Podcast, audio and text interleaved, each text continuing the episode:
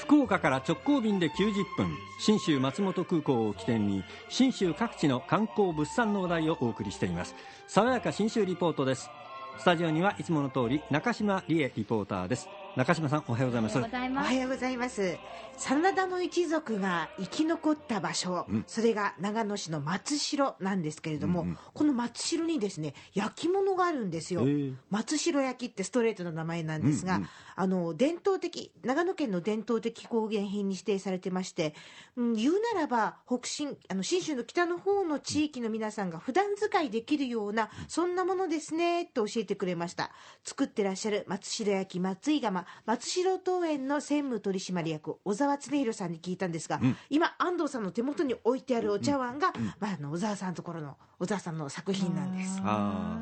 なんかこう手作り感のあるあったかいえー、お茶碗ですね。割とあの厚みもあって、うんうん、であの釉薬のかかり具合が非常に趣があるというか、とろけるようなちょっとグリーンっぽい、白っぽいね、えー、なかなかいいですね。はい、えー面白いですねこれは、色が不思議なんですよ、うんうん、だからこれ釉薬の反応でその青っぽいこともあるし、うん、白っぽくも黒っぽくも。で茶色っぽくもなる。本当自然の反応で生まれる色なので、その二度と同じ感じにならないのがやっぱり面白さなんですって。でこのあの松代焼き実はですね、この九州とも深いつながりがありました。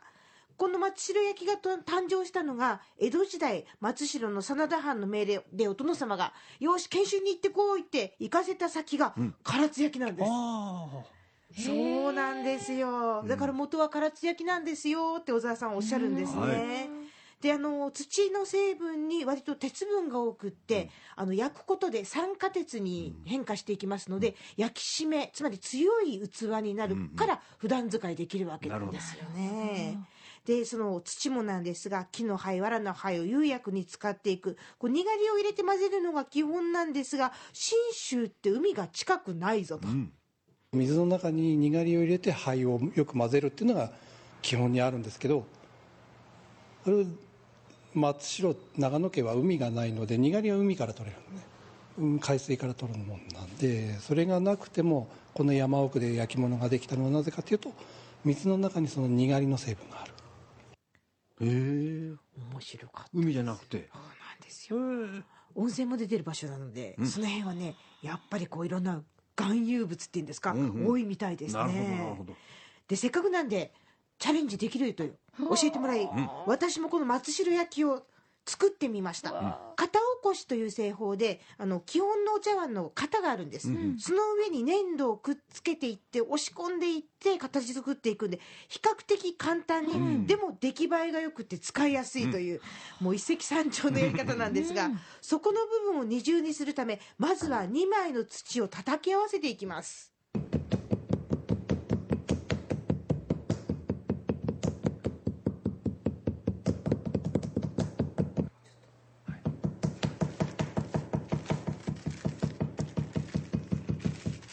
やるやり忘れたかやりすぎたかは最終的に釜から出た時に結果が出ます。途中では分かりません。これで99%せ穴が開かないはずです、はい、けど焼き物って100%ってありえないんですね。必ず大丈夫ってこともない。必ずダメということもないです。やれるだけのことをやってあとはあ成功を祈るな祈るっていうのが焼き物な人生っぽいそうですね。だからやれることはやっといてください、はい、もうちょっと叩いた方がいいと思いますね。うん随分叩きましたね。頑張ってみました。でこの後は指圧のごとく叩いて伸ばした粘土をさらにぎゅーっと薄く伸ばしていってだんだんお茶碗の形にしていきます、うん、なんとかかんとかちょっとそれっぽくなってきて大事なのはお茶碗のいわゆる足の部分、うん、高台、はい、これがね細長く粘土を伸ばすのが私は難しくて、なんか途中がもにょーんと波打っちゃうんですよね。この広大について小沢さんこんなことも教えてくれました。で広大の形だとか太さだとかなんとなくその雰囲気が作った人の雰囲気作風っていうかな人の人となりが出てきます。そんなふうに見見たことなかったですあそうです。だから本当に十人十色いろんな形のいろんな広大を作りますね。ええその子らしいその人らしいものを作りますね。大丈夫ですよ。大丈夫ですよサの広大を無理やり水で伸ばして 伸ばして伸ばして私もお茶碗ができました。安藤先生批評はいかがでしょうか、うーん歪んどるな。上から見たら。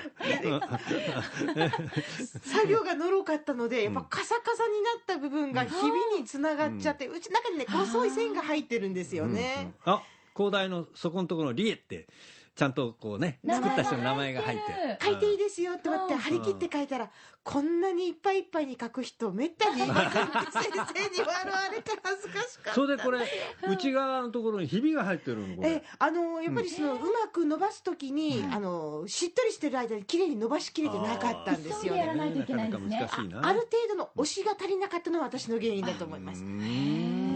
薬がうまく入るとこれが味わいにつながることもあるのでだから先生は失敗ではないよと励ましてくだでもさってるん台のですよところが太くて安定してますよ。ね。励ましてますよね。いやだけど先生が言ってたように失敗はないって。まあそれぞれね焼き上がった時にえー面白みが出てくるというようなことですから。そこはまたあの陶芸の面白いところですよそうねですね、旅のお土産としてその土地の水や空気全部を持って帰れる。あ松代焼きを作る旅楽しいなと思ったので、ぜひ皆さんにも信州で松代焼きを手作りする旅おすすめしたい、湯で焼いてこの色が出るっていうのはなかなかないですよ、この辺りでは。そうなんですね、ちょっと光ってるみたいなグリーンっぽいね。グリーンが。うんぜひぜひ皆さんも松代焼き作りをお勧めしたいと思います、そして楽しい旅といえば、え2月13日14日15日この2泊3日で安藤さんと一緒にツアーに出かけます、今回も西日本新聞旅行とのコラボレーションで今回松本を代表する2つの名湯、東の扉西の白骨なんて言われるんですが、このそれぞれ明神館と湯川村に泊まって、たっぷり温泉に浸かって、そしてこの時期ですから雪遊びをもりもりやってそうそうそうそう。